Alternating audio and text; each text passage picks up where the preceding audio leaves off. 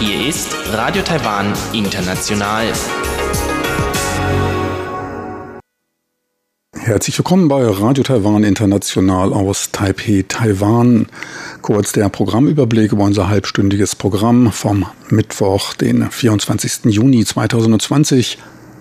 Wir beginnen mit den Nachrichten des Tages, anschließend das Kulturpanorama. Dort geht es um eine Fotoausstellung von Henri Cartier-Bresson, China 4849. Danach geht es in die Welt der Wirtschaft, das Wirtschaftsmagazin. Dort geht es um den Bewirtungssektor, der sich deutlich erholte im Mai. Auch die Industrieproduktion legte zu und es geht um das durchschnittliche Gehaltniveau bei TSMC und dessen Expansionspläne in die USA. Soweit der erste Überblick und nun zu den Nachrichten.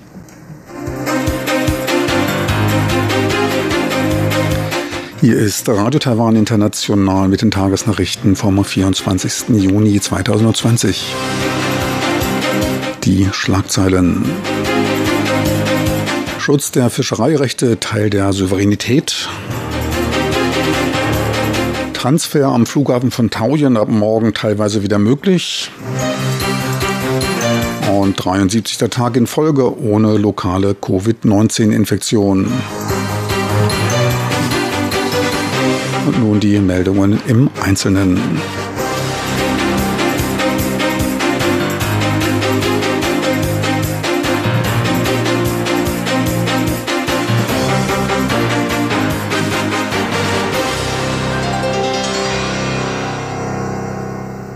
Präsidentin Tsai Ing-wen wiederholte heute die territorialen Ansprüche auf die nördlich von Taiwan liegenden Diaoyutai-Inseln, welche im Souveränitätsbereich der Republik China liegen. Dies sei die unveränderte Position der Regierung, die man in der Zukunft noch verstärken werde. Für die Aufrechterhaltung der Souveränität werde man alles tun. Ein Teil davon seien die Fischereirechte, für deren Schutz man sich einsetzen werde. Angesichts der sich kürzlich verkomplizierenden Situation habe man ein Schiff der Küstenwache In das im taiwanisch-japanischen Fischereiabkommen festgehaltene Gebiet entsendet, um die Ausübung dieser Fischereirechte zu gewährleisten. Präsidentin Tsai reagierte damit auf die Aktion Japans, bei der gestern ein Fischerboot aus Suao innerhalb des Gebietes bedrängt und vertrieben wurde. Das Außenministerium sprach von einem Verstoß gegen das Fischereiabkommen. Es riet allen beteiligten Seiten vor einseitigen Handlungen ab und rief zu einer sorgfältigen Regelung der Streitpunkte auf, um Konflikte zu vermeiden und gemeinsam Frieden und Stabilität in der Region zu bewahren. Auf die Diaoyutai-Inseln erheben neben Taiwan auch China und Japan Anspruch. Der internationale Flughafen von Taoyuan wird ab Donnerstag wieder teilweise für den Transitverkehr geöffnet, teilte heute die Epidemie-Kommandozentrale CECC mit. Dies gilt aber nur für Anschlussflüge derselben Fluggesellschaft und einer maximalen Aufenthaltsdauer von acht Stunden, teilte der stellvertretende Leiter des CECC Ten Song Yen bei der Pressekonferenz mit. Den Reisenden werden spezielle Zonen zugeteilt, in denen sie auch Duty-Free-Käufe tätigen und Speisen erhalten können. Ferner können Ausländer unter bestimmten Umständen ab nächsten Montag auf Antrag für nicht touristische Zwecke nach Taiwan einreisen. Dies trifft auch für Reisende aus Hongkong und Macau zu. Passagiere von aus China kommenden Maschinen ist der Transit in Taiwan weiter nicht erlaubt. Die Beschränkungen bleiben wegen der dortigen unklaren epidemischen Situation weiter in Kraft. Die Epidemie-Kommandozentrale CECC gab heute den 73. Tag in Folge ohne lokale Covid-19-Infektion bekannt. Damit verleibt die Gesamtzahl der in Taiwan bestätigten Infektionen bei 446. Von denen konnten 435 bereits als geheilt aus der Quarantäne entlassen werden. Sieben Menschen verstarben an der Krankheit. In 355 Fällen geht man von einer importierten Infektion aus. Gesundheitsminister Chen Shih-chung, ebenfalls Leiter des CECC, wies auf die weiterhin angespannte internationale Lage hin, die der ständigen Aufmerksamkeit bedürfe. Angesichts des anstehenden langen Wochenendes während des Drachenbootfestes rief er die Öffentlichkeit bei Reisen zur Einhaltung der Hygieneregeln auf. Sollte beim Besuch von Veranstaltungen eine soziale Distanzierung nicht möglich sein, sollte ständig ein Mundschutz getragen werden. Weltweit sind mittlerweile mehr als 9,2 Millionen Menschen mit dem Virus infiziert. Für 477.000 Personen endete die Krankheit tödlich. Präsidentin Tsai Ing-wen gab auf Rückfrage gegenüber Medienvertretern an, die Pläne für einen Besuch des tschechischen Senatspräsidenten Milosevic in Taiwan wärmstens zu begrüßen. Dabei dankte sie ihm für die Unterstützung Taiwans. Ein Besuch in Taiwan werde ihm ein besseres Verständnis des Landes ermöglichen, so Präsidentin Tsai.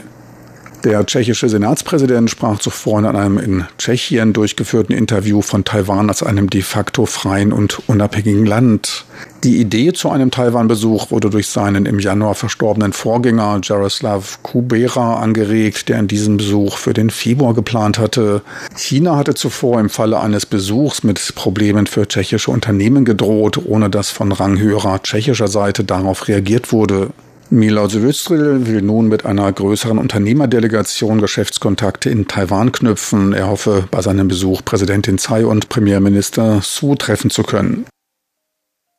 Taiwans Repräsentant in Kanada, Winston Chen, nahm an einer Videokonferenz mit dem Gesundheitskomitee des kanadischen Unterhauses teil. Dabei berichtete er von Taiwans Erfahrungen bei der Bekämpfung des Covid-19-Ausbruchs. Dieses war erst das zweite Mal seit Abbruch der diplomatischen Beziehungen durch Kanada vor 50 Jahren, dass ein offizieller Taiwans vor dem kanadischen Parlament sprechen konnte. Chen wies bei seinem zehnminütigen Bericht darauf hin, dass Taiwan wegen fehlender WHO-Mitgliedschaft und mangelnder Information Organisation durch die WHO trotzdem in der Lage gewesen sei, Covid-19 zu bekämpfen. Taiwan stützte sich dabei auf seine bei der SARS-Epidemie 2003 gemachten Erfahrungen, mit denen man sich auf mögliche kommende Ereignisse vorbereitete. Dafür wurden auch umfassende Reformen in der Gesetzgebung unternommen. Zudem habe man nach den ersten Informationen atypischer Symptome sofort mit der Untersuchung von aus China kommenden Passagieren begonnen. Winston Chen betonte, dass ein Virus keine Grenzen kenne und Taiwan daher nicht von der WHO ausgeschlossen sein sollte. Dabei sprach er sich für eine Kooperation mit Kanada und anderen Ländern aus, um sich der pandemischen Herausforderung zu stellen. Das US-Handelsministerium gab gestern bekannt, gegen Südkorea, Vietnam, Taiwan und Thailand Reifenexporte auf Dumping zu untersuchen.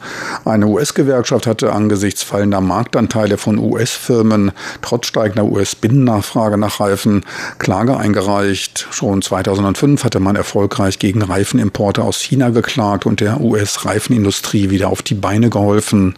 Die USA importierten 2019 Reifen im Wert von 4 Milliarden US-Dollar. Davon entfielen 2 Milliarden US-Dollar auf Thailand und 1,2 Milliarden US-Dollar auf Südkorea. Seit 2017 hat die Importmenge aus den vier genannten Ländern um 20 Prozent zugenommen. Südkorea und Thailand werden dabei ein Dumping von bis zu über 200 Prozent vorgeworfen. Taiwan soll die Preise zwischen 21 und 116 Prozent verbilligen. Und nun zum Börsengeschehen am heutigen Mittwoch. Der Börsenindex TAIEX setzte auch am heutigen Handelstag seinen Aufwärtstrend fort und legte bis Börsenschluss um 48 Punkte oder 0,4 Prozent zu. Endstand war nach starken Umsätzen von 6,8 Milliarden US-Dollar bei 11.660 Punkten. Die technische Hürde von 11.700 Punkten wurde nur minimal überwunden, konnte aber nicht gehalten werden. Noch ein kleiner Blick auf den Devisenmarkt. Der US-Dollar leicht stärker bei 29,56 Taiwan-Dollar. Auch der Euro ein bisschen erholt bei 33,38 Taiwan-Dollar. Und nun die Wettervorhersage für das Drachenboot-Festival, dem 25. Juni 2020.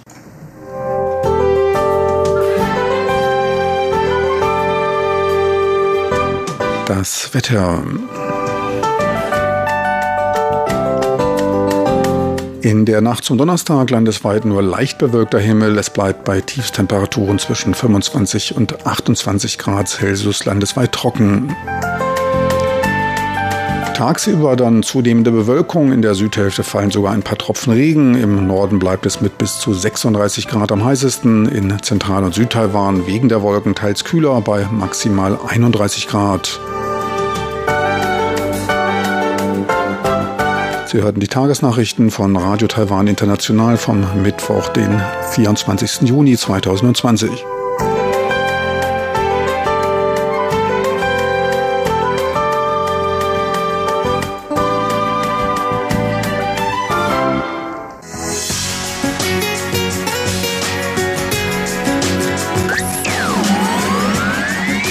Radio Taiwan, international aus Taipeh.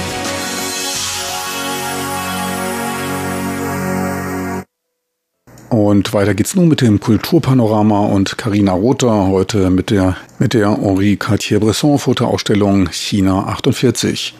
Kultur auf RTI. Im Museum der schönen Künste wird eine Fotoausstellung eingeweiht. Museumsdirektorin Lin Ping begrüßt die beiden Kuratoren, die diese einzigartige Sammlung an Fotografien zusammengestellt haben. Den taiwanischen Kuratoren Su Yinglong und den französischen Fotografiehistoriker Michel Frézeau. Gemeinsam haben sie für das Museum mehrere hundert Fotografien des französischen Fotografen Henri Cartier-Bresson ausgewertet und für die Ausstellung mit den historischen Hintergründen versehen und Veröffentlichungen der Bilder in Magazinen aller Welt gegenübergestellt. Was die Motive so besonders macht? Sie sind entstanden in den Jahren 1948 und 1949 in verschiedenen Städten Chinas in der letzten Phase des Bürgerkriegs. Kurz bevor und nachdem die nationalistische Regierungspartei Kuomintang die Macht an Maos Kommunisten verlor. Sie zeigen China an einem entscheidenden Wendepunkt und sie sind ein einzigartiges Dokument ihrer Zeit. Dass sie jetzt in Taiwan ausgestellt werden, ist beinahe zufällig zustande gekommen, erzählt der französische Kurator Michel Frézeau. Seinen Co-Kurator Su Yinglong kannte er bereits aus früheren Kooperationen. Euh, Su Yinglong euh, ist ein taiwanischer Kurator, der früher am Museum der schönen Künste in Kaohsiung gearbeitet hat. Er lebt seit mehreren Jahren in Frankreich.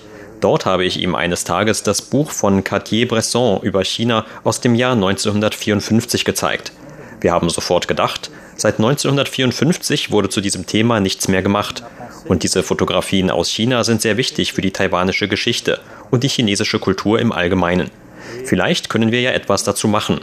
Und weil ich mit den Leuten von der Cartier-Bresson Stiftung gut befreundet bin, haben wir gemeinsam dieses Projekt vorgeschlagen. Der französische Fotograf Henri Cartier-Bresson hat mit seiner Arbeit den Grundstein für modernen Reportagejournalismus gelegt. 1908 in der Region Ile-de-France geboren, hat der vielseitige Künstler sein besonderes Auge für Menschen und Dinge in vielen Bereichen eingebracht, von Malerei über Fotografie bis zum Film. Die in China entstandenen Aufnahmen wurden über seine Fotoagentur Magnum an Magazine in der ganzen Welt verkauft. Cartier-Bresson hat ein außergewöhnliches Talent.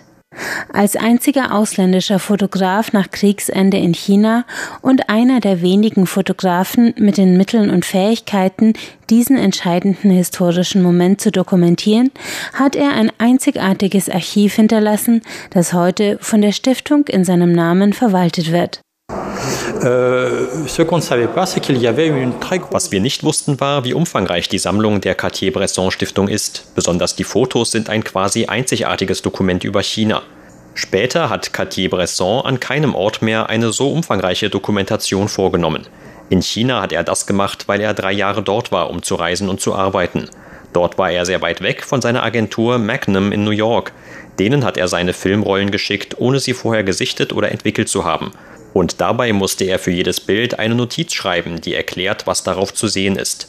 Das hat er nach 1950 quasi nicht mehr gemacht. Ne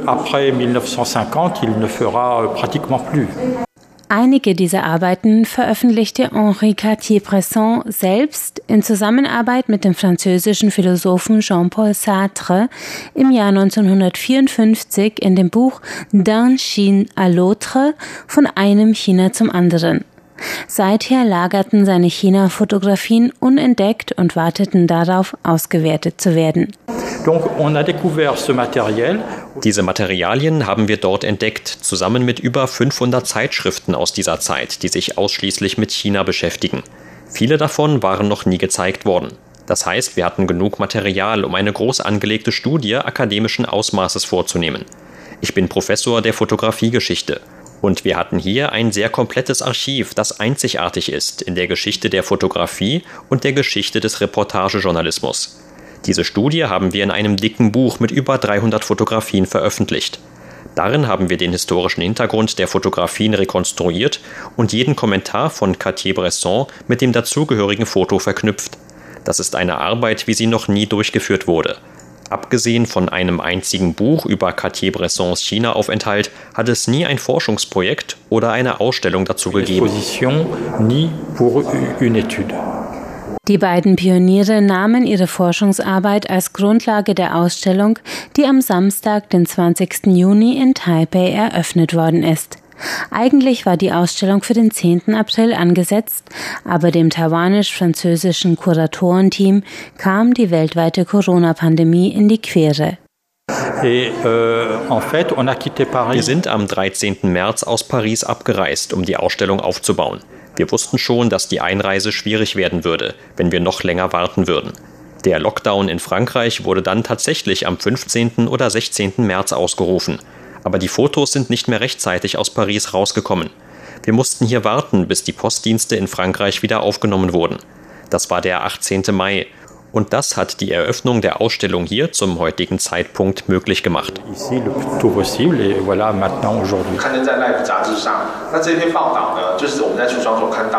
Abwechselnd auf Chinesisch und auf Französisch führen Su Inglong und Michel Frézot durch die Ausstellung.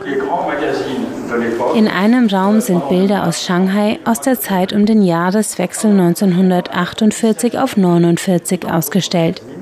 Eine Serie zeigt Menschenaufläufe, die die Straßen um Cartier-Bressons Wohnhaus füllen.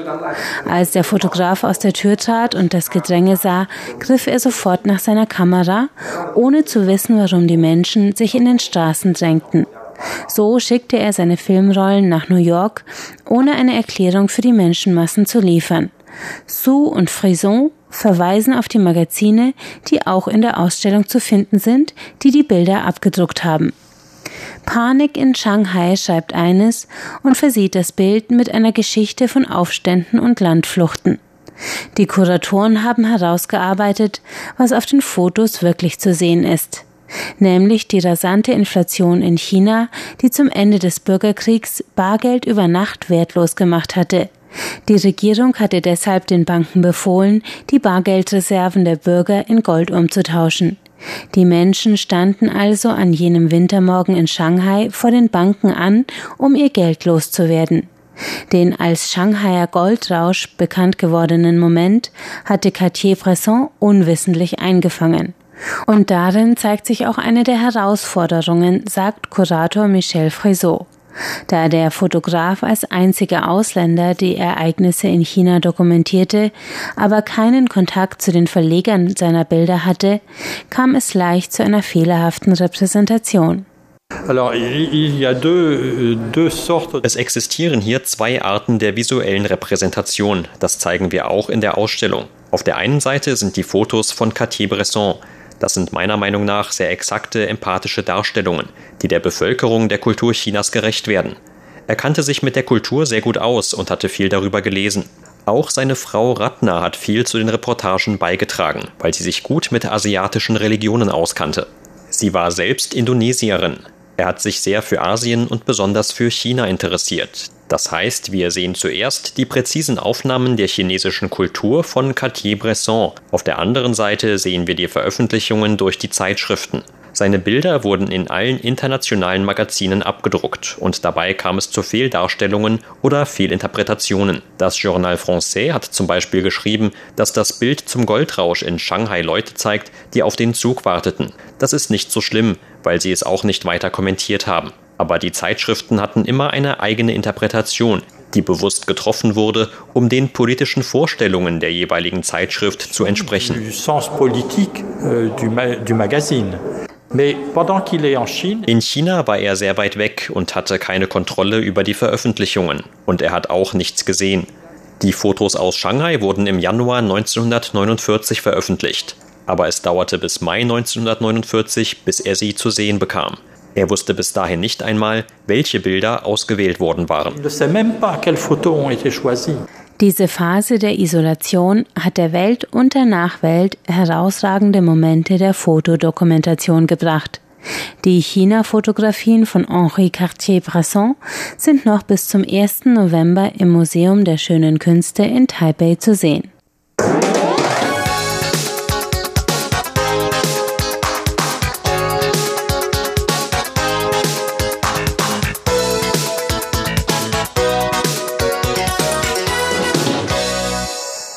Hier ist Radio Taiwan International mit dem Wirtschaftsmagazin. Themen heute. Es geht um den Bewirtungssektor, der sich im Mai erholen konnte.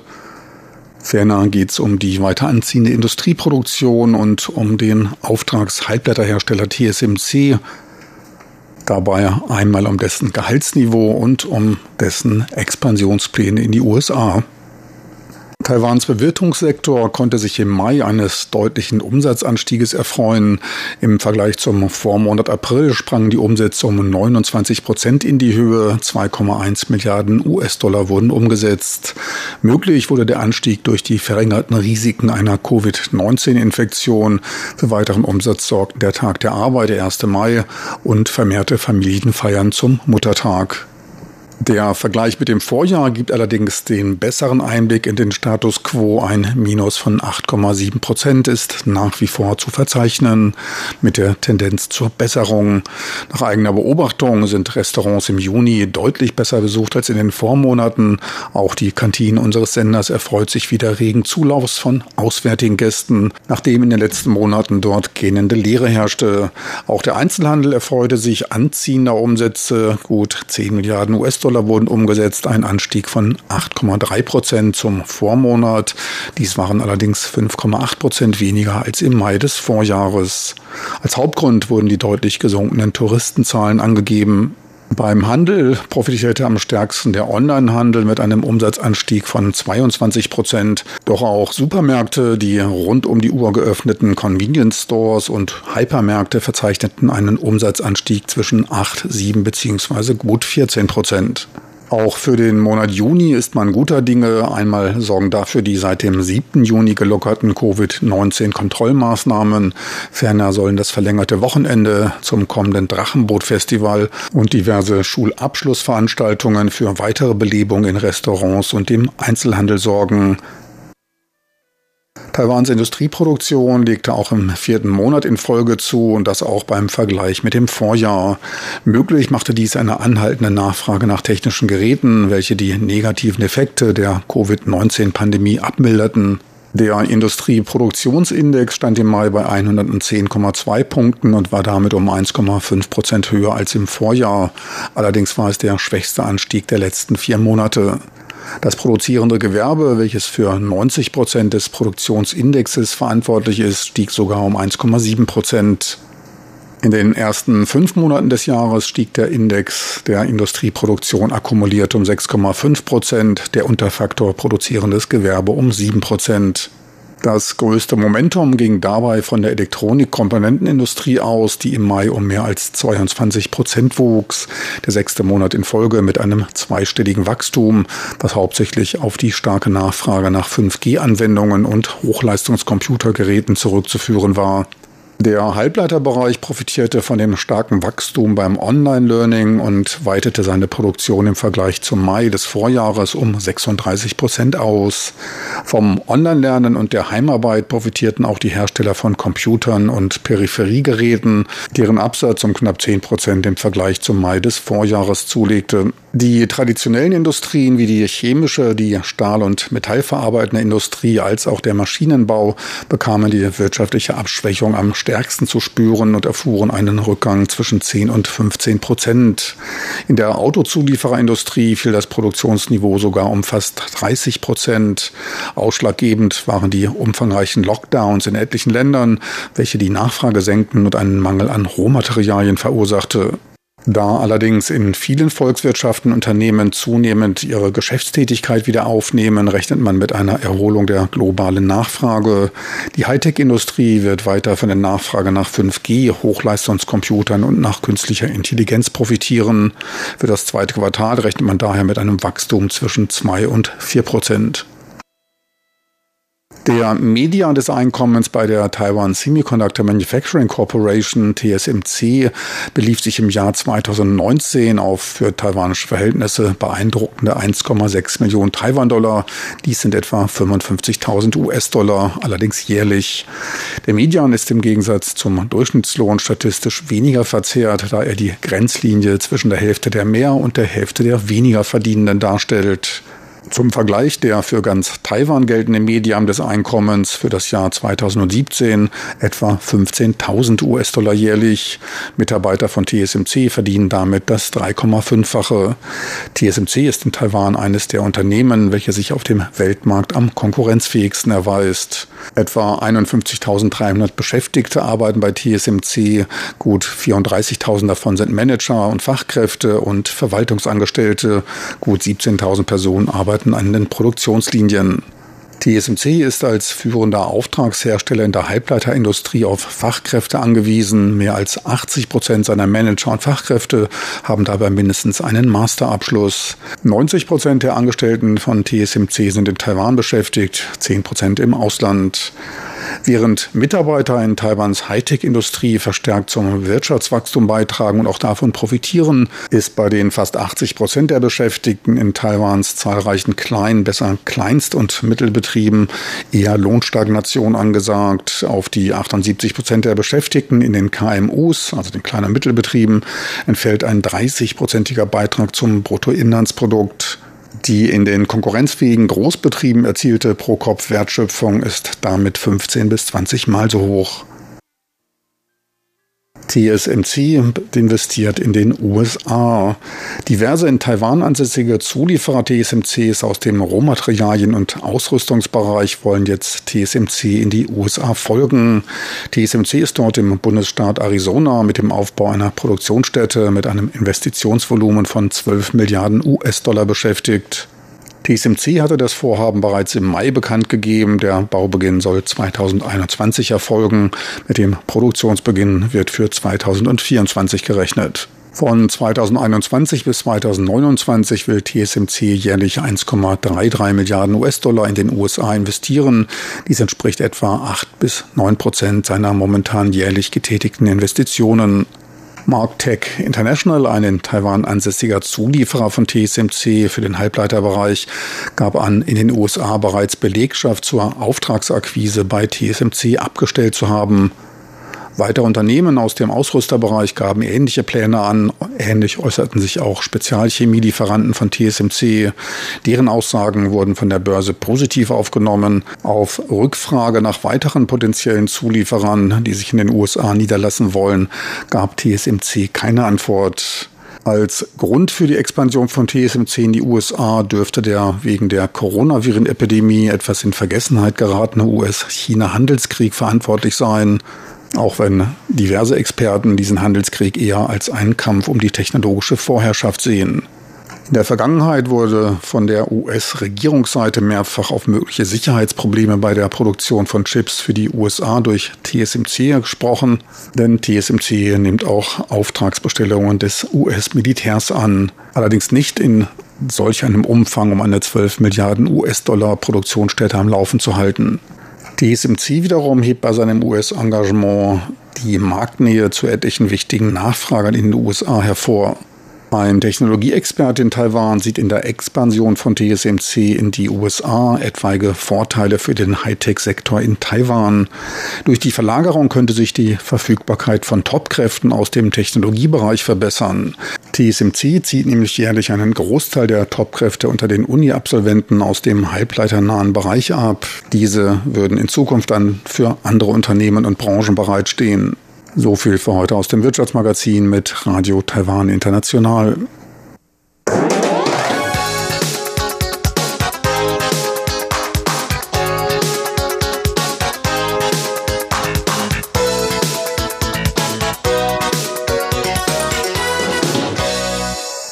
Meine lieben Zuhörer, unser Programm neigt sich dem Ende zu. Ich möchte noch darauf hinweisen, dass Sie diese Sendung als auch andere ganz leicht über das Internet streamen können. Dafür einfach in Ihren Browser de.rti.org.tv eintippen. So viel für heute. Besten Dank fürs Interesse. Schön, dass Sie dabei waren. Gesundheit für alle wünscht Ihr Team von Radio Taiwan International.